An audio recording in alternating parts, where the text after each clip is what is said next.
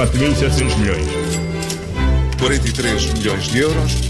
Peço desculpa, mas são muitos números. E começa agora mais uma moeda de troca. Hoje, Paulo Ferreira e Miguel Cordeiro, falamos da entrevista do Ministro das Finanças ontem à TVI. Sim, foi, foi a primeira entrevista que Mário Centeno deu depois do, do polémico e longo Eurogrupo da semana passada, onde se deu a primeira resposta europeia a esta crise. Eh, sobre esse assunto, o Ministro das Finanças, das Finanças teve muita defesa. A sua condição também de Presidente do Eurogrupo recomenda um papel mais recatado e um tom eh, mais diplomático. Um, e é ele que compete, no fundo, também ir à procura de consensos eh, entre os seus colegas da moeda única.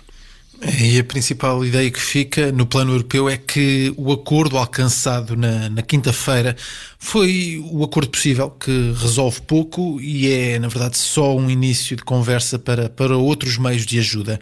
Mas foi quando Mário Centeno deixou o chapéu de presidente do Eurogrupo e colocou o de ministro das Finanças que começaram a aparecer as novidades, até porque o governo ainda não tinha quantificado qualquer estimativa do impacto económico, o impacto desta crise.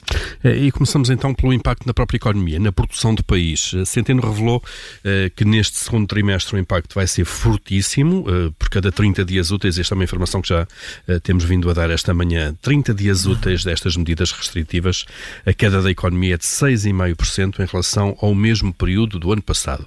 Vamos a falar então de 30 dias úteis, cerca de um mês e meio de contato corrido, um, e é interessante perceber que só o detalhe de se estar a fazer os cálculos em dias úteis, que é absolutamente invulgar, diz bem uh, da, da, normalidade destes tempos.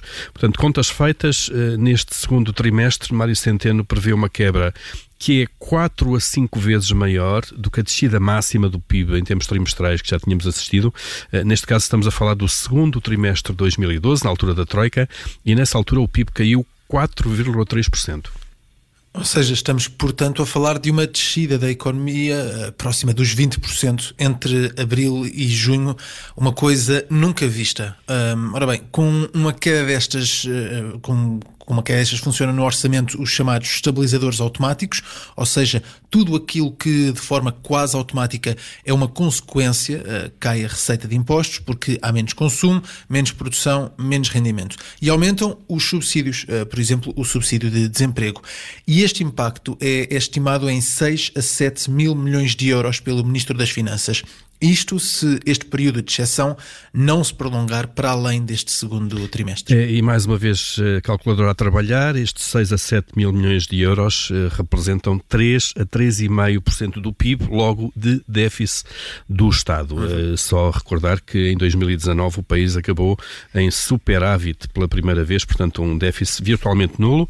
Portanto, vem aí novo déficit, um déficit que ameaça ser elevado, com o déficit aumenta também a dívida e a questão que vai sobrar é o impacto que isto terá na capacidade de financiamento do país eh, e a forma como isto tudo vai ser pago no futuro, eh, sem que a palavra austeridade possa ser pronunciada.